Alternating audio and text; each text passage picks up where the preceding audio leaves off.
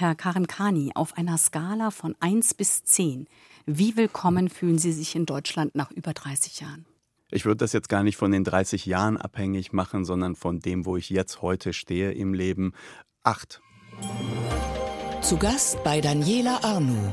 Behzad Karim Kani hat eine Neuköllner Gangstergeschichte geschrieben. Hallo nach Berlin. Schön, dass wir heute miteinander sprechen können, Herr Karim Kani. Und meine Frage natürlich gleich, seit wann sind Sie auf der Acht? Sind Sie schon immer auf der Acht? Äh, nein, ich bin erst seit kurzem auf der Acht. Ich bin auf der Acht, seit ich Erfolg habe, seit ich dieses Buch draußen habe, seit man mich wahrnimmt. Vorher war ich weit drunter. Und ist es tatsächlich diese Öffentlichkeit, ähm, die, die das Leben so stark dann verändert? Fühlen Sie sich da auch mehr verstanden jetzt einfach? Ich habe etwas sehr Ausführliches gesagt zu uns, zu mir, mehr zu den Themen, die da ja auf einen einprallen. Und das ist so gehört worden, dafür ist ein Platz erschaffen worden. Und ja, natürlich fühle ich mich auch dadurch willkommen oder halt partizipierend. Mhm. Vielleicht müssen wir kurz für unsere Hörerinnen und Hörer auch mhm. noch mal erklären. Die Öffentlichkeit bedeutet, Sie haben einen Roman geschrieben, Ihr Debütroman, äh, der ist letztes genau. Jahr erschienen und der war sehr, sehr erfolgreich. Es geht um eine Kindheit eines Jungen, der aus dem Iran mit seinem Vater und seinem Bruder flüchtet und in Berlin groß wird. Wir werden später noch über die Analogie zu Ihrem Leben sprechen. Mhm. Aber haben Sie damit gerechnet, dass es Ihr Leben so verändern würde? Ja, also beziehungsweise ich habe ja darauf hingearbeitet. Das, was ich jetzt erreicht habe, ist etwas, worauf ich hin wollte. Das ist ein Ziel gewesen, das ich jetzt gerade, oder ein Etappenziel. Und ähm, das habe ich gerade erreicht. Insofern, ich bin sehr glücklich damit. Es ist aber jetzt auch nicht Erfolg aus heiterem Himmel oder die, die Lichter sind jetzt nicht plötzlich zufällig auf mich gerichtet worden.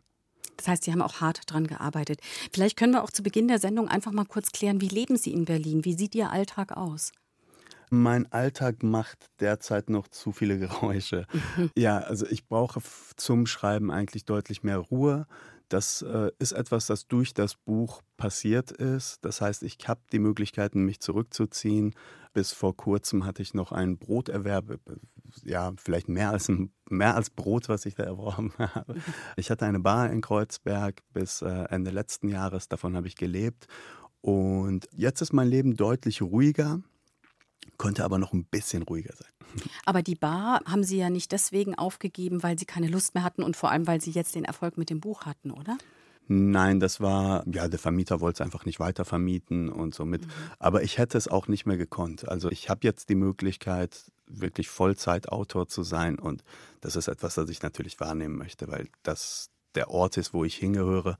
Die Bar hat mich gefüttert. Die Bar hatten Sie über zehn Jahre. Wie kam es hm. dazu? Hm. Ich habe halt immer neben dem Studium, neben der Ausbildung, aber auch während der Schulzeit eigentlich schon immer irgendwie gearbeitet, unter anderem halt in Restaurants, generell in der Gastronomie und dann halt auch in Bars. Und ja, später gab es halt diesen Club, den ich da, wo ich mhm. involviert war, die Bar 25. Die das war noch vor dieser anderen Bar, ne? Genau, ja. Und das war ein sehr, sehr großer Erfolg. Und dadurch stand mir diese Tür offen. Was Eigentlich war's? ziemlich unspektakulär. Was war es denn für eine Bar? Wer hat sich da getroffen? Ich glaube, man würde heute sagen, eine Szenebar. Andere nannten das die Modelbar, weil äh, unsere Gäste so toll aussahen. ähm, das könnte ich das, sagen, wie, wie der Wirt. Na klar. Es ist ein, sagen wir mal so 25 bis 45, das Alter meist.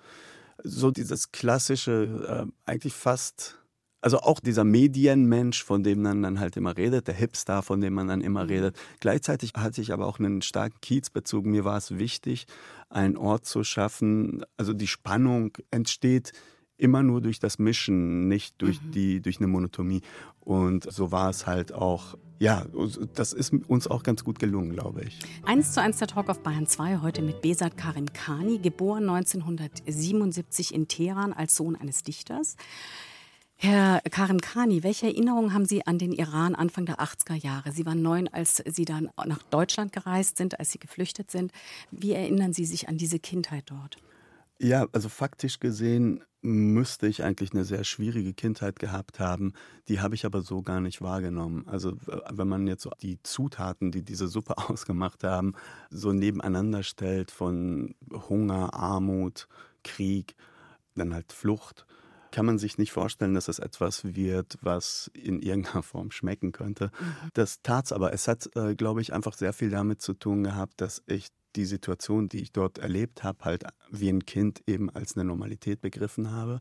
Ich hatte eine schöne Kindheit. Mhm. Ich habe dann in der, meine Jugend wurde dann sehr traumatisch. Da reden wir gleich noch drüber, aber mhm. kurz noch zu der Kindheit. Wie hat denn die Familie gelebt in Teheran? Also wenn wir es uns ein bisschen bildlich vorstellen. Wir haben erstmal nicht nur in Teheran gelebt, sondern eigentlich alle ein, zwei Jahre sind wir umgezogen. Wir haben in mehreren Städten im Iran gelebt. Ich habe das Leben eher so sehr relativ nomadisch wahrgenommen. Ich war mhm. halt im Iran halt eben auch immer der Außenseiter. Da wir Teheraner waren, äh, sagte man uns auch eine gewisse Arroganz zu, wenn wir dann in den Provinzen waren. Und meine Eltern sind Soziologen, mein Vater ist Dichter und wir hatten gewisse Mittel, um uns bestimmte Dinge zu erklären. Mhm. Sie haben gerade gesagt, dass Sie Außenseiter waren. An was haben Sie das festgemacht oder wie haben Sie das empfunden als Kind? Das ist eigentlich ganz witzig, weil ich die Perspektive nur hatte, dass wir Teheraner uns über die Akzente der anderen lustig machen. Und jetzt bin ich dann halt irgendwo im Kaspischen Meer und die lachen dann über meinen Akzent. Mhm. Und äh, das musste ich auch erstmal verstehen, dass, äh, dass wir da jetzt kein Monopol drauf haben. Gab es einen Grund für das Nomadendasein der Eltern? Ja, es waren oft berufliche Gründe. Mhm, mh. Welche Freiräume hatten Sie als Kind? Klingt so, als ob die relativ groß sind, wenn Sie sagen, ich hatte eine schöne Kindheit, dass da auch durchaus Freiräume waren. Meine Kindheit bestand zu einem großen Teil aus unbeobachtetem Spielen mhm. und teilweise auch in dieser Gasse, in der ich aufgewachsen bin, wo ich als Vierjähriger äh, unbeobachtet gespielt habe. Da würde ich mich heute als 45-Jähriger, äh, 46-Jähriger nicht reintrauen. Wir haben sehr arm gelebt. Wir waren halt größtenteils in, also da, wo meine Familie herkommt, ist halt der Süden Teherans. Das ist noch kurz vor der Slumbildung, aber es ist halt recht arm. Und Kinder brauchen ja einfach nur einen Ball, ne? Und wir haben halt super viel Fußball gespielt. Also wir sind halt nach der Schule, haben wir die Hausaufgaben gemacht, sind rausgegangen und haben Fußball gespielt, bis es dunkel wurde. Teil meiner Kindheit habe ich allerdings auch in Lebensmittelschlangen und das Essen wurde ja rationiert in den Kriegsjahren und da musste man dann halt oft mal auch mit anderen Jungs dann in diesen Schlangen stehen. Wann haben Ihnen die Eltern denn mitgeteilt, dass Sie jetzt den Iran verlassen? Als wir draußen waren. Mhm. Also es wurde ähm, als Reise verpackt? Es wurde als Reise verpackt. Es war natürlich auch schwierig. Also es gab zu dem Zeitpunkt eigentlich nur eine Grenze, die offen war. Das war die der, zur Türkei und wo man halt ohne Visum rein konnte. Da wurden speziell Kinder sehr stark verhört von den Beamten. Von den Grenzbeamten? Von den Grenzbeamten, genau. Ob sie zum Beispiel Geld versteckt haben, wie lange wie, wie lang sie wegbleiben, wann sie wiederkommen und so. Und daher war es, glaube ich, auch, ähm, ich weiß gar nicht, ob meine Eltern da jetzt, also ich habe auch nie mit denen darüber genau geredet, was für Gedanken sie sich zu dem Zeitpunkt gemacht hatten, welche Informationen sie mir geben und welche nicht. Ich habe erst, glaube ich, in der Türkei verstanden, dass jetzt erstmal eine Weile so ist.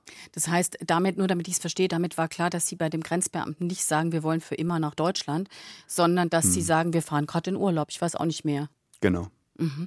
Sie hatten ja noch einen kleinen Bruder, der war da auch mit dabei. Ja. Und wie ging es dann weiter? Sie waren dann in der Türkei. Wie ging die Reise nach Deutschland weiter?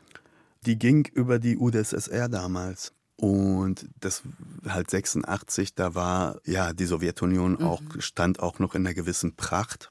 Und ich erinnere mich an dieses Freiheits... Also ich habe tatsächlich, das muss man auch sich so die Absurdität, wir sind in die Sowjetunion und da habe ich mich frei gefühlt. Die Maßstäbe sind immer so, ich, neulich hatte ich ein Gespräch mit einem afghanischen Autor und dann meinte ich, äh, man muss sich das auch mal klar machen, dass halt das ist dort so schlimm ist, dass Afghanen in den Iran fliehen. Mhm. Ja, und wir haben dann halt die Freiheit in der Sowjetunion geschmecken dürfen, kurz. Und dann sind wir in München gelandet, also mit einem Flieger rübergeflogen. Und daran erinnere ich mich zum Beispiel sehr gut. An was? Also ganz speziell war es eine, ich habe zehn Pfennig gefunden im Flughafen. Ähm, das war tatsächlich. Da äh, konnte man noch was kaufen für zehn Pfennig. Erstens das, aber es ist viel größer als das. Nämlich zu dem Zeitpunkt, also ich war zwar neun, aber wir waren auch junge Erwachsene. Wir hatten jetzt nicht die Kindheit, die man sich jetzt so, die also auch wenn ich sie gar nicht als so groß problematisch war, als wiedergebe oder wahrgenommen habe. Wir kannten die Dollarkurse, wir wussten, wie viel ein Barrel Öl kostet, wie der Umtauschwert der Mark ist und so. Äh, das waren äh, Gesprächsthemen auf dem Schulhof die Mark irgendwie, die hat halt so eine Aura auf mich, die ja vielleicht ein Schatz auf ein Kind hat, das hier aufgewachsen ist. Und jetzt sind wir halt in München und diese 10 Pfennig, darüber schreibe ich übrigens in meinem aktuellen, also in meinem nächsten Roman. Mhm. Das gerade in Arbeit ist, ne? Das gerade in Arbeit mhm. ist, genau. Und das hatte so eine Aura, dass ich dachte, das aufzuheben, das kann ich nicht machen. Das ist so wie eine Brieftasche zu finden, wo dann irgendwie 10.000 Mark drin sind und man denkt, ich habe dann ein Problem. Wenn ich, das kann ich nicht einfach für mich behalten. Und ähm, da erinnere ich mich dran. Ich erinnere mich an zwei, drei, vielleicht auch vier Wochen eines sehr unbeschwerten Ankommens. Wie wir die Kleidung angezogen haben, die wir für Deutschland gekauft hatten, wie äh, auch die Erleichterung bei meinen Eltern, meine Mutter, die ja auch eine sehr schöne Frau ist und halt damals dann halt ja dann das Kopftuch nicht mehr trug und halt die Leichtigkeit, mit der meine Eltern durch den im, im Park dann spazieren gingen, Händchen haltend und wie ich dann mit Gleichaltrigen Fußball gespielt habe, die ein Bayern-Trikot trugen. Und das waren dann halt echte Bayern-Trikots. Sowas mhm. gab es ja bei uns nicht. Und, äh, Aber Sie kannten die Bayern? Natürlich kannte ich Bayern. und für mich war es so, also diese blonden Jungs, mit denen ich da jetzt, ich, ich hatte wirklich das Gefühl, ich spiele jetzt gerade gegen Bayern München und das war äh, mit das den zehn Pfennig in der Tasche. Mit, mit den zehn ja, genau. Äh, aber da wussten Sie dann schon, also bis dahin haben Sie dann gewusst, dass die jetzt erstmal da bleiben wollen, dass die jetzt nicht zurück in den Iran wollen. Ja, ich hatte mir auch so meine Teile gedacht. Natürlich wurde über diese Dinge wurden dann halt auch in der Schule gesprochen. Also wir waren jetzt auch nicht die ersten, die in die Türkei gingen und dann nicht wiederkamen. Insofern gab es halt schon auch Gedanken dazu und ich war jetzt auch nicht so überrascht. Es war auch, ich konnte mir auch denken, dass es kein Zufall ist, warum ich jetzt die lateinische Schrift lerne neben der arabischen, mit der ich da ja aufgewachsen bin. Mhm. Waren Sie auch in München schon in der Schule? Nein, in München sind wir sehr kurz geblieben. Das war damals noch ein recht, äh, ja, ich, man kann es ja eigentlich sagen, es war ein ausländerfeindliches Bundesland. Da war noch der Strauß da. Wir hatten da nur Horrorgeschichten gehört, wie Asylbewerbern, wie, wie sie attackiert worden waren und dass da jemand irgendwie für ein Brot gewürgt worden war und so.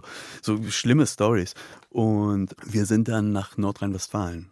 Eins zu eins der Talk auf Bayern 2 heute mit Besat Karim Khani. Wir haben gerade darüber gesprochen, über die Kindheit in Teheran oder im Iran und dann die Flucht nach Deutschland. Und gelandet sind wir bei Bochum, auch musikalisch. Und jetzt hm. möchte ich gerne wissen, wie der erste Schultag in Bochum so war. Sehr lustig. Das ist etwas, das ich in dem Buch auch so ganz am Rande so mal ähm, bemerkt habe zumindest. Wir hatten gehört, dass man als Schulanfänger so eine Schultüte dabei haben muss. Und jetzt war ich aber in der dritten Klasse und ich kam jetzt auch nicht zum Jahresanfang, zum Schulanfang, sondern mitten in der ja, Saison, hatte ich jetzt was gesagt. Und ich war so angekündigt worden. Die Lehrerin hatte dann mit meinen Eltern gesprochen, wann, dass, dass ich etwas später komme. Sie hatte mich vorgestellt und ja, jetzt gab es halt dieses Problem mit dieser Schultüte, dass meine Eltern dann halt versucht hatten, irgendwie zu kaufen, aber es war dann halt auch wirklich sehr teuer. Wir kamen ja jetzt, also man muss sich das halt auch so vorstellen, man kommt hier an und hat jetzt noch 200 Mark. Mhm. Und ist eine vierköpfige Familie, lebt bei Freunden in einer 80 Quadratmeter Wohnung, also mit einer anderen Familie noch zusammen. Und man ist erstmal in so einem Zwischenstadium. Man weiß halt nicht, wann passiert was, was muss ich machen, wann bekomme ich Geld, wofür, wie schaffe ich es, Arbeit zu finden, etc. Das heißt, sowas wie davon jetzt 30 Mark abzwacken und so eine Schultüte zu kaufen, um sie mit Bonbons zu füllen, ist halt ja, schwierig. Trotzdem und total liebevoller Gedanke der Eltern natürlich, ne? Total süß, ja. Ich hatte das Glück, dass die dadurch diese Tüte immer kleiner wurde und bis sie dann halt überhaupt keine Assoziation mit einer Schultüte geweckt hat, als ich dann halt mit diesem Teil vor der Klasse stand. Und, Weil es ähm, eben dieses Missverständnis gab, dass ihre Eltern dachten, bei jedem ersten Schultag und nicht, genau. Äh, also in der dritten Klasse wäre es einfach nicht üblich gewesen. Ne? Das wäre nicht üblich gewesen, da hätte ich mich wahrscheinlich sehr blamiert mit einer Schultüte. Mhm. Und äh, so konnte ich das halt irgendwie auch so ganz gut verschwinden lassen. Ich bin sehr angenehm aufgenommen worden und ich habe, äh, also äh, ich, man muss sich halt auch so, diesen Start damals, das war ja wirklich so Kohl, und Sozialstaat, Schlechtwettergeld, der Staat, den wir da haben, sowas traut sich keine linke Partei heute zu fordern. Es gab keinen Lehrermangel. Ich bekam extra Unterricht. Also das hat halt, halt die Schule selbst einfach total unbürokratisch gelöst. Da gab es einen Lehrer, der hat uns dann, mich und zwei Spätaussiedler, also zwei Brüder aus Polen, der hat uns dann in so ein, so ein Kämmerchen geführt und dann hatten wir zweimal die Woche, glaube ich, nochmal extra Unterricht, da meine Eltern dann wieder mit dem Studium weitergemacht haben oder nochmal ein Studium versucht haben. Hier gab es auch Sprachunterricht für Kinder von ausländischen Studenten, wo ich auch noch hin musste. Dann hatte ich Eltern, die auch sehr darauf bestanden, dass ich diese Sprache möglichst schnell sehr gut kann. Und das war dann teilweise auch halt jeden Tag zehn Wörter auswendig lernen. Also wirklich ein Wörterbuch lernen. Haben die Eltern es auch so schnell gelernt? Nee. nee, ich hatte natürlich viel mehr Kontakt dadurch, dass ich in der Schule war. Und das hört ja jetzt auch erstmal nicht auf. Also die Wörterbücher haben sie selbst nicht auswendig gelernt. Aber ich musste es. Und ich bin dann, dann gab es noch diese, eine, eine pensionierte Lehrerin, die angerufen wurde, ob sie nicht noch Lust hätte. Also man hat wirklich Sprache in mich hineingepresst. Und ähm, sollte ja auch ihr Werkzeug fürs Leben werden. Sollte es dann werden. Das hat auf jeden Fall dazu geführt, dass ich dann sehr schnell aufs Gymnasium konnte. Was ja keine Selbstverständlichkeit damals war. Da wurden auch sehr viele Leute abgelehnt, einfach aufgrund des, also da, da waren auch türkische Kids, die, die tolle Noten hatten. Und also als Ausländer in den 80ern als Ausländerkind war es halt, also ein Großteil von uns hat, eine, hat maximal ein ähm, vielleicht geeignet bekommen fürs Gymnasium. Und ich aber schon. Ich bin aber dann trotzdem kollabiert, weil äh, ich tatsächlich nur vielleicht geeignet war. Ich war nämlich, äh, also dann kam halt natürlich noch Englisch dazu und ich glaube ein, zwei Jahre später dann auch noch Latein. Und ich war ja noch gar nicht mit meinem Deutsch fertig. Und das war extrem viel. Wie sind Sie da durchgekommen? Weil Sie haben es ja dann irgendwie auch geschafft. Haben Sie selber einen Ehrgeiz entwickelt oder haben Sie einfach gesagt, ich muss jetzt hier funktionieren? Ich habe einen ganz dreckigen Deal mit meiner Lateinlehrerin ähm, Den verraten Sie jetzt natürlich. Ja, tue ich, tue ich, weil sie ist ja auch längst pensioniert. Sie hatte, also ich hatte vorher einen strengen Lateinlehrer, bei dem es gar keine andere Möglichkeit gab als Pauken. Und dann haben wir sie bekommen, in der Mittelstufe war das, glaube ich. Und sie hat ziemlich viel durchgehen lassen und das hat mir einen Puffer verschafft. Ich war jetzt auch kein besonders toller Schüler, ich war auch wirklich äh, ein Problem. Aber wir haben da halt geschummelt bis zum Get No. Und da waren wir dann, sie hat das alles mitgemacht und hat dann, ich erinnere mich noch, wie meine Mutter und ich dann beim Elternsprechtag bei ihr saßen und sie dann sagte, der Junge hat keinen. Also meine, meine Mutter fragt, ob ich Nachhilfe nehmen sollte und sie lachte meine Mutter einfach nur aus. Und äh, dann schlug sie vor, dass ich abwe dass sie mir eine 4 Minus gibt, damit ich in die Oberstufe komme. Das würde aber heißen, dass sie dann halt weiterhin meine Lehrerin wäre, worauf sie keinen Bock hatte. Und äh, so sagte das sie das. Wenn, wenn, wenn du abwählst. Genau, wenn du abwählst, gebe ich dir die 4 Minus. Ansonsten siehst du die Oberstufe nie, nie weil wenn ich dir jetzt eine 5 gebe, hast du wieder deinen alten Lateinlehrer und das war's dann für dich. Na, da hat die doch mal für eine Win-Win-Situation gesorgt. Super, Frau. Sie sind aber dann doch abgerutscht. Nicht nur schulisch, sondern eben auch ja. ähm, als Jugendlicher. Wenn Sie das alles so erzählen, selber sagen, es war eigentlich eine schöne Kindheit, trotz aller Probleme im, im Iran und, und Armut und nicht viel Essen. Dann äh, die Flucht, in der Sie aber wirklich ähm, auch viel Positives erfahren haben. Äh, die Eltern, die eigentlich immer auf der Seite standen. Lehrer, die auf der Seite standen. Wie kam es dann doch zum Abrutschen und zur kriminellen Ader? Die Kinder standen ja nicht auf der, meiner Seite. Ähm, mhm. das, und das ist, glaube ich, das vielleicht sogar das Wichtigste. Also von, von den Gleichaltrigen nicht akzeptiert zu werden, war für mich ein Problem. Ich sah nicht so aus wie sie. Ich habe auch nicht verstanden, dass sie nicht verstehen, dass jemand kein Deutsch kann zum Beispiel. Mhm. ausgelacht zu werden, weil man irgendwie statt Gelsenkirchen Gelsenkirchen sagt oder so.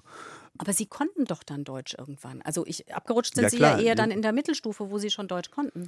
Ja, aber es sind, äh, ich weiß nicht, ob wir jetzt so ein bisschen, ob ich vielleicht scheitern würde, wenn ich jetzt hier so eine Selbstanalyse versuchen mhm. würde. Ähm, ich, ich weiß nicht, wann das in mich hineingesetzt wurde, was dann mhm. später eine andere Saat, also diese Saat, die dann halt ähm, etwas anderes ergab als funktionieren. Ich weiß nicht, wann ich das erste Mal wütend war. Ich weiß nicht, wie ich es verkraftet habe, als man über mich gelacht hat. Ich weiß nicht, mhm. wann ich dieses Defizit erkannte, dass, ähm, dass wir Geld nicht haben, dass, dass wir uns die Dinge nicht leisten können, die sich andere leisten. Ich weiß nicht, wann es war, als man ähm, ich, ich weiß nicht, wie, wie ich damit umgegangen bin oder was es mit mir gemacht hat, für meine billigen Klamotten ausgelacht zu werden. Das heißt aber nur, damit wir es verstehen, was genau haben Sie dann getan? Also Sie wurden einmal angezeigt wegen Cannabisbesitz, einmal sogar schwere Körperverletzung. Also was war sozusagen, was, was machte der jugendliche Besat so? Hm. Man muss halt dazu sagen, ich bin in, in eine Welt hineingeboren worden, wo Gewalt die Normalität gewesen ist. Sie meinen jetzt nicht ich die Familie, bin, sondern einfach Iran? Nein, ne? genau, außerhalb, außerhalb der Familie. Man darf halt nicht vergessen, was ein Krieg mit Menschen macht, was Revolution mit Menschen macht, was Hinrichtungen mit Menschen machen. Also die Willkür von Staaten mit Menschen macht. Ich habe um mich herum einen offenen Sadismus erlebt. Es war so, als wenn, als müsste man, als gäbe es eigentlich gar keinen anderen Weg als als Stärke und Macht und das Signalisieren von Bereitschaft zu Willkür. Mhm.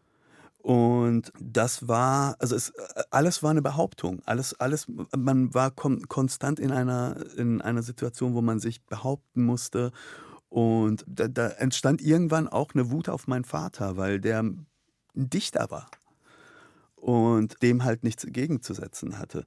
Umso mehr wurde ich, ja, also ich glaube, man hat mich so mit 14 oder sowas, ja, verloren. Haben Sie sich selber auch verloren? Ich habe mich selbst total Aha. verloren. Also für mich war es, ich fing an zu dealen, ich fing an, ähm, Waffen zu besitzen und ich habe niemanden bestohlen. Das ist halt sowas, das war immer so unter meiner Würde irgendwie.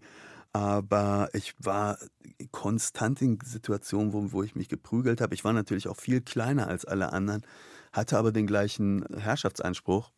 Es gab kein, ich habe es einfach durch, durch Brutalität ausge, ähm, ausgeglichen. Körperstärke, die ich nicht hatte. Und dann hatte ich irgendwann auch halt einen gewissen Namen. Und äh, das hat mich geschützt, das hat dann auch mein Bruder geschützt. Und ja. Wann kam es dann wieder zur Wende? Also wann haben Sie sich wieder gefunden? Kann ich Ihnen ganz genau sagen, in einer Zelle in Kleve an der holländischen Grenze, deutsch-holländischen Grenze. Das heißt, Sie wurden verhaftet? Ich wurde verhaftet mit einem halben Kilo Cannabis, äh, das ich von Deutschland nach Holland gebracht hatte. Ja, und das war dann halt der Moment, an dem, also meine Eltern mussten mich da abholen. Und ich wohnte da noch zu Hause und hatte da jetzt eine Razzia, die waren jetzt mit Hunden reingelaufen, hatten da auch einiges gefunden. Und das war so der Moment, wo, wo eine Stille bei uns zu Hause brach wo man die Dinge nicht mehr verschweigen konnte. Es gab auch ein gewisses Vertrauen von Seiten meiner Eltern. Das hört sich jetzt vielleicht ein bisschen komisch an, aber sie glaubten, dass ich daraus, dass ich es alleine daraus schaffe. Und das war aber dann ja faktisch widerlegt. Mhm. Da habe ich eine lange Bewährungsstrafe bekommen und das war dann dadurch auch, dass es offiziell wurde zu Hause und wir darüber redeten und meine Eltern an meiner äh, an meinem Weg zurück mitarbeiteten. Mhm. Ähm, da, dadurch kam ich daraus. Zu Gast bei Daniela Arnu. Bechsat Karin Kani hat eine Neuköllner Gangstergeschichte geschrieben. Es geht um Sam, der mit seinem Vater und seinem Bruder nach der Flucht aus dem Iran hm. nach Berlin kommt. Er rutscht ins kriminelle Milieu ab, so wie Sie es jetzt selber für sich vorhin auch beschrieben haben, Herr Karim Khani, also ähnlich eben Ihrer Biografie. Warum ist denn Sam gleich in Berlin gelandet und nicht in Bochum? Ich lebe ja jetzt in Berlin. Ich lebe an der Grenze zu Neukölln. Ich lebe in Kreuzberg. Und ich wollte diese Straße, an der sich dieses Land so hart abarbeiten zu müssen, ich wollte sie zurückhaben. Ich wollte da mitreden. Gleichzeitig ist es eine Welt, die ich tatsächlich besser kenne mittlerweile, als ich, als ich Bochum mhm. kannte. Und das Milieu, das ich beschreibe, ist in beiden Städten ziemlich gleich. Ich wollte gerade sagen, also die, die, Geschichten tauchen ja genauso in Berlin auf und gerade in der Ecke, in der Sie wohnen, ja, äh, ja. wie sie auch in Bochum auftauchen. Es ist bei dem Protagonisten Sam so, dass, wir haben gerade über Ihren ersten Schultag gesprochen, dass bei ihm eigentlich am ersten Schultag sich der Weg so ein bisschen weist, weil er sich, ich sage mal, an den falschen Platz setzt. Er setzt sich neben seinem, den er dann Freund nennt, der aber irgendwann auch zu Zorro wird und bekannt ist im ganzen Viertel als äh, jemand, vor dem die Leute Angst ähm, haben oder Respekt haben. Und dieser Einfluss prägt ihn sehr. Ist es tatsächlich so, dass so eine Geschichte an dieser einen Stelle entschieden wird? Oder ist es eigentlich egal, wo man hingesetzt wird am ersten Schultag? Nein, das ist, das ist, äh, also für, für mich war es sehr wichtig, die gesamte Ambivalenz äh, darzustellen. Also das ist natürlich viel zu einfacher Weg zu sagen, der hat sich da dort hingesetzt und dann wurde sein Leben schlecht. Nee, das Leben ist halt immer komplexer, als man kann an einem, als äh, die falschen Freunde. Es, es gibt, es ist ja auch eine, tatsächlich eine echte Freundschaft. Also die ähm, haben sowohl Spaß miteinander, die sind, haben eine gewisse Loyalität einander gegenüber, kümmern sich umeinander, aber halt alles in dem Kontext, also in, in diesen, in den gegebenen Rahmenbedingungen. Ich glaube, dass, ja, dass das Leben voller Zufälle ist und voller Willkür und ähm, ja, manchmal auch guten Absichten, die dann halt mhm. im Ergebnis dann nicht so aussehen. Das kann ich gar nicht beantworten. Also, Aber es ist dann wahrscheinlich auch einfach nur so ein bisschen ein Sinnbild dafür, dass wahrscheinlich wäre es egal gewesen, wo er sich hingesetzt hätte, weil er am Ende eben zu dieser Gruppe gehört hätte. Ja, er hätte auch die Möglichkeit gehabt, ein Opfer zu sein. Mhm. Im, also in meinem Buch geht es ja äh, hauptsächlich um die Würde. Und ihm geht es ja an keiner Stelle auch irgendwie darum, kriminell zu sein oder Markenklamotten zu besitzen oder so, sondern er ist wie ich in meiner Kindheit auch. Mir ging es halt darum, nicht ausgelacht zu werden mhm. und mein Stolz zu wahren. Und viel mehr hatte ich auch nicht. Und viel mehr hat Sam auch nicht. Aber darauf besteht er. Aber dazu muss er eben auch ein bisschen kriminell werden. Wer hätte denn Sam oder auch Ihnen. Wer kann denn da helfen? Ich glaube, ich löse beim Leser sehr oft ein Helfersyndrom aus. Ich glaube, mhm. dass äh, äh, meine Figuren unbedingt, also irgendwie was ausstrahlen, was dem Leser sagt, der muss doch gerettet werden, das ist doch ein guter Junge oder so. Ich finde, wenn mir das gelungen ist, ist mir eine gute Irritation gelungen. Mhm da aber gleich jetzt die Antwort mitzuliefern, dafür bin ich auch einfach nicht Soziologe genug. Ich bin äh, Schriftsteller der aber natürlich schon auch hofft, dass mit seinem Schreiben auch was bewirkt wird, oder? Natürlich, ich kann allerdings ab dem Punkt, wo ich das Buch draußen habe, keinen Einfluss mehr auf das Buch haben. Mir wurde zum Beispiel im Nachhinein dann vorgeworfen, dass ich Dinge so beschreibe, dass es den Rechten ja nutzen würde, weil ich ja nur kriminelle Ausländer beschreibe. So, das ist außerhalb meiner Verantwortung, denke ich. Ich denke, jeder Mensch liest anders, jeder Mensch mhm. liest auch andere Dinge in diesem Buch. Und ich würde nicht anfangen, mich selbst zu zensieren in der Hoffnung, dass es die richtigen Leute richtig verstehen und die Falschen nicht falsch oder so. Ja, für mich gibt es kein Schreiben ohne sozialen Kontext, mhm. natürlich. Und ja, ich glaube nicht, dass ich mehr als Irritation, zu mehr als mhm. Irritation fähig oder beauftragt bin. Naja, auf jeden Fall äh, sind Sie auch ein Sprachkünstler. Ähm, ich habe jetzt die Textstelle nicht da, aber wenn Sie vielleicht uns noch einmal gemeinsam erzählen, wie es mit der Mikrowelle so war. Das war eine Szene, die ich geliebt habe. Es beginnt ja mit der Ausstrahlung Deutschlands nach Iran zum Beispiel. Und die Vorstellung von den Deutschen, ähm, von den deutschen Marken, von den deutschen Fußballern, und dann halt eben aber auch dem Teil der Geschichte Deutschlands, auf den man nicht besonders stolz sein kann. Und die Idee, dass das, was die Deutschen bauen, halt irgendwie eine gewisse Stabilität hat oder eine Qualität hat und so. Und mit der Idee kommt, äh, tritt halt der Vater irgendwann im Supermarkt vor so einem Zettel, worauf steht, dass eine Mikrowelle zu verkaufen ist. Vorher hat er eine Werbung dafür gesehen im Fernsehen. War viel zu teuer. War viel zu teuer, beziehungsweise das hat ihn erstmal nur interessiert, dass es Wellen gibt, die wissen, was sie erwärmen sollen und was nicht dass der Teller kalt bleibt, aber das Gemüse darauf heiß wird und der Käse darauf schmilzt. Und ja, daraufhin braucht er eine Mikrowelle und er ist auch der festen Überzeugung, dass das eine deutsche Erfindung sein muss. Gab es diese Szene, diese Szene denn wirklich bei Ihnen auch im echten Leben oder ist die äh, Ihnen zugeflogen? Nein, die habe ich. Da gibt es bei Clemens Meyer, mhm, als genau. wir träumten. Genau. Da gibt es eine Leipzig. Mikrowellenszene, genau. Das, und äh, die hat mich daran erinnert, wie wir unsere Mikrowelle benutzt haben. Weil wir hatten tatsächlich eine Mikrowelle und da, da kommt es eigentlich her. Da gibt es, ich glaube, da ist er Kind, irgendwie DDR und die bekamen ihre Mikrowelle und die versuchen diese Tiefkühlpizza da drin zu backen. Und so, so kam ich darauf, weil diese Brote, die haben wir uns tatsächlich so gemacht, die waren auch super lecker. also es geht darum, äh, aber das können die Leute gerne nachlesen in ihrem Buch Hund, Wolf, Schakal, äh, sehr großer Erfolg. Und wie gesagt, diese Mikrowellenszene lohnt sich alle mal, wo, das ganze Buch lohnt sich. Äh, sie haben Danke. auch, sie waren auch, bevor es veröffentlicht wurde, bei Bachmann und durften daraus lesen, auch besonderes Erlebnis, oder? Ja, ich bin jetzt auch langsam drüber hinweg. Das.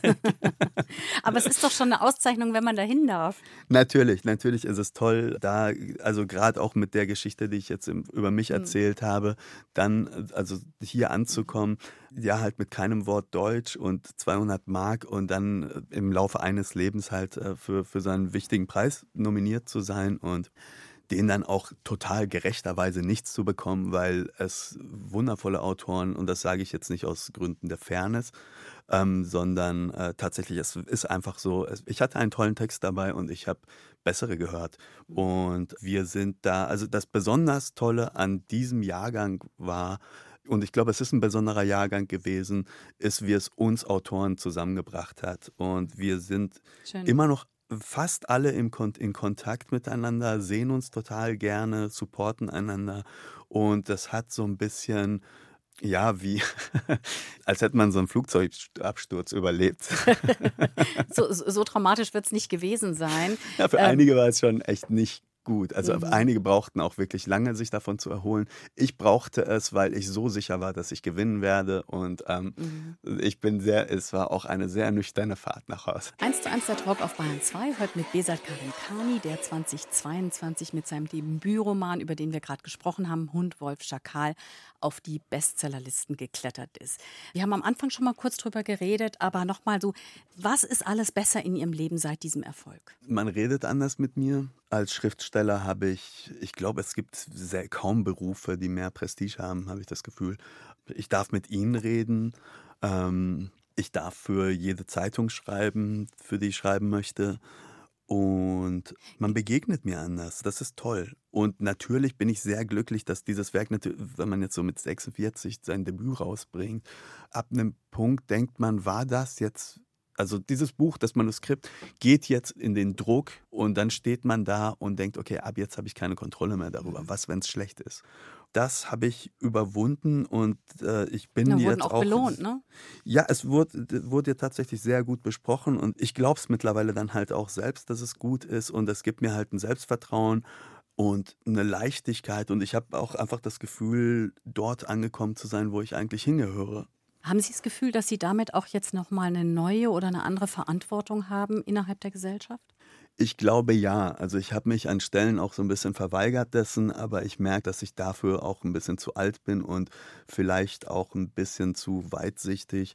Und ich merke, dass ich manchmal eine Stimme sein kann, die ja wichtig ist, insofern, mhm. als dass ich einen bestimmten Blickwinkel habe, den wenige haben. Und ja, das benutze ich, glaube ich, nicht so oft, wie ich es könnte, weil ich doch ein bisschen, ich weiß nicht, ich, vielleicht bin ich doch ein bisschen zu egoistisch. Also vielleicht fällt es mir zu einfach zu sagen, die anderen interessieren mich nicht oder ich, ich sitze in diesem, weil ich jetzt äh, bemühe ich das Bild des Flugzeugabsturzes nochmal. Ich möchte natürlich das Land, in dem ich lebe, für uns alle ein würdigeres Leben bereitstellen kann. Und ich weiß, dass ich ein Teil dessen sein kann und auch äh, Vorbild manch, sein manch, können. Genau, und auch das, das tatsächlich, dem verweigere ich mich jetzt auch nicht. Gleichzeitig, wenn das jetzt dieses Flugzeug wäre, weiß ich auch, dass ich am Notausgang sitze und einen Fallschirm habe.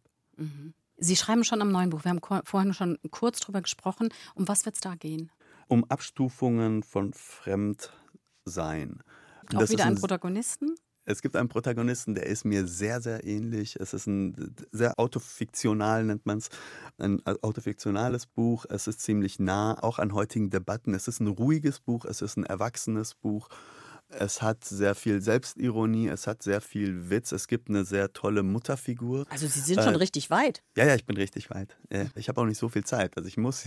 Sie wollen ja davon leben. Ja, ich, ja, also ich habe halt vor allem einen Vertrag unterschrieben, dass der dann halt auch fertig wird.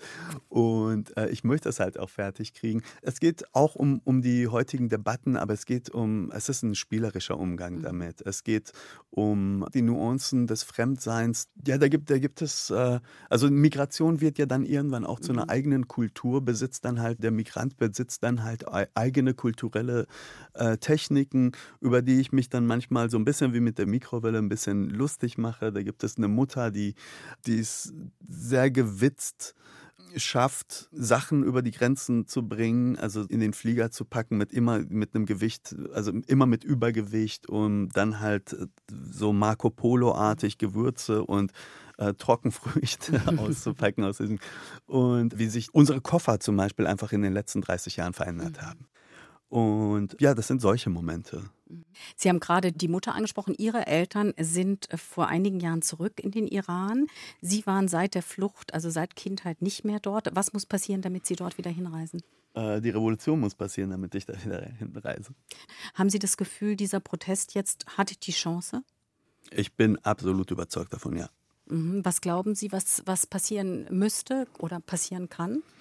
Ich glaube, wir sind jetzt an einem guten Ort. Also dieser erste, ja, ähm, der emotionale Teil, wo dann wirklich in 300 Städten die Menschen auf die Straße äh, kommen, das ebbt natürlich irgendwann auch ab.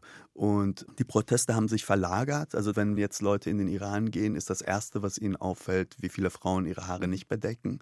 Und es gibt eigentlich so, die, dieser Kampf hat sich auf verschiedenen Ebenen der Gesellschaft, also unter anderem halt eben in der Kultur niedergeschlagen und der sitzt da auch fest. Und das hat sich, also es ist nicht mehr so blutrünstig, nicht, nicht so gewalttätig und blutig wie zu Anfang, was mich auch ein bisschen freut. Und die Geschwindigkeit ist mhm. etwas, ähm, hat sich verändert, aber er ist da. Und der geht auch mhm. nicht mehr weg und der wird auch erfolgreich sein. Was danach passiert, ich glaube nicht, dass das jetzt sowas wird, also dass dann dieses Regime kippt und danach gibt es nur noch Fanfaren und Party. Ich glaube, dass wir da ganz andere Probleme haben werden aber wir werden bessere Probleme. Ich glaube, wir sind, also unsere Leute, mir fällt es auch total schwer, da in wir zu reden, mhm. weil das auch nicht meine Lebensrealität ist. Ich denke, dass diese Menschen da auf den Straßen sind, weil sie bessere Probleme wollen. Das heißt einfach, dass ganz klar ist, dass diese Unruhen jetzt nicht eine reine Geschichte um die Rechte der Frauen, sondern generell um Freiheit für die Menschen geht. Ne? Absolut, absolut. Mhm. Was erzählen Sie Ihrem Sohn, der ich glaube so zwölf ist, äh, über den Iran?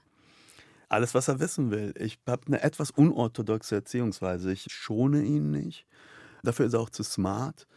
Und der ist, der ist politisch gebildet. Der weiß mehr als extrem viele in meinem Alter. Wie gut kennt er seine Geschichte, beziehungsweise wie sehr fühlt er sich auch als Iraner? Es ist schwierig, weil es ist tatsächlich, so begann übrigens mein zweites Buch, weil ich mich fragt, also eigentlich wollte ich ein Buch über Deutschland schreiben und zwar über drei verschiedene Länder, nämlich das Deutschland meiner Eltern, das mhm. Deutschland von Exilanten, von Menschen, die hier sind, weil sie nicht woanders sein möchten. Dann mein Deutschland, also das Deutschland eines Ausländers, jemand, dessen Identität auf das Nicht-Dazugehören basiert und dann eben das Deutschland meines Sohnes, der ja hier geboren ist, eine deutsche Mutter hat und halt in einem, ja, also ich weiß nicht, inwieweit man jetzt so, Kreuzberg ist halt natürlich extrem international. Eigentlich lebt er halt in so einem postnationalen Land, in einem Deutschland der Zukunft. Und uns allen dreien ist dieses Land irgendwie abhanden gekommen. Irgendwie hat das, können wir es nicht greifen. Wir verstehen den Staat, mhm. wir verstehen das Land manchmal nicht. Also es hat halt, wobei verstehen ist nicht, dass es, wir haben, es hat kein Grip, es, es bleibt nicht hängen, es ist so glatt. Keine Haftung. Mhm. Keine Haftung, genau. Und dann gibt es halt so Momente, ich frage ihn manchmal, also der ist zum Beispiel nicht für die deutsche Nationalmannschaft, aber total für die iranische. Und ich frage ihn dann, wieso bist du denn nicht für Deutschland? Und dann guckt er mich an und sagt, Besat, ich weiß es auch nicht. Letzte Frage. Welche iranische Tradition gibt es in Ihrem Haus? Ach man, ich wünschte, es gäbe noch den Noruz bei uns, aber der wird irgendwie immer nur noch flacher. Wir schenken dem, ich, also jetzt, jetzt, das ist das äh, persische Neujahrsfest. Mhm. Da bin ich, also dieses Mal war es wirklich so unnorusig. Was wird da gemacht? Man deckt einen Tisch mit sieben Symbolen, die im Persischen alle mit S anfangen. Und die stehen, also das ist ein Apfel und Münzen, dann gibt es Essig und Sprossen die stehen halt immer alles für Wohlstand und äh, Gesundheit und Leben und Fruchtbarkeit und so weiter. Und äh, das deckt man erstmal und dann gibt es halt diesen Moment, weil der persische Kalender hat keine Schaltjahre. Also das Jahr ist ja nicht genau 365 Tage lang, sondern 365 und ein Vierteltag ungefähr. Und das heißt, das fällt auch jedes Jahr auf eine andere Uhrzeit. Das heißt, es kann sein, dass man um 4 Uhr nachts aufstehen muss dafür oder die dann halt nicht zur Schule kann deshalb. Und dann ist man beisammen, man schenkt sich was und dann ist traditionell im Iran ist es so, dass dann 13 Tage lang und übrigens am 13. Tag, das ist dann meist so um den 1. April herum, den Tag darf man nicht zu Hause verbringen, da geht man raus und man erzählt sich Lügen. Also der Aprilscherz kommt daher. Ach, das ist ja interessant. Aha. Ja. Mhm. Und diese 13 Tage muss man was machen?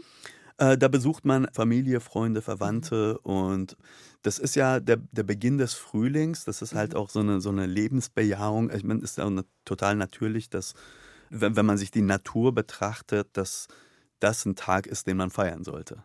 Dann den, den überstandenen Winter. Dann wünsche ich Ihnen, wenn ich es richtig gehört habe, haben Sie den dieses Jahr nicht so richtig gefeiert, dass Sie das in nee. Zukunft vielleicht wieder tun können. Ich sage ganz herzlich Danke nach Berlin für dieses Gespräch und wünsche Ihnen alles Gute. Ich ähm, danke Ihnen, das war wirklich schön hier.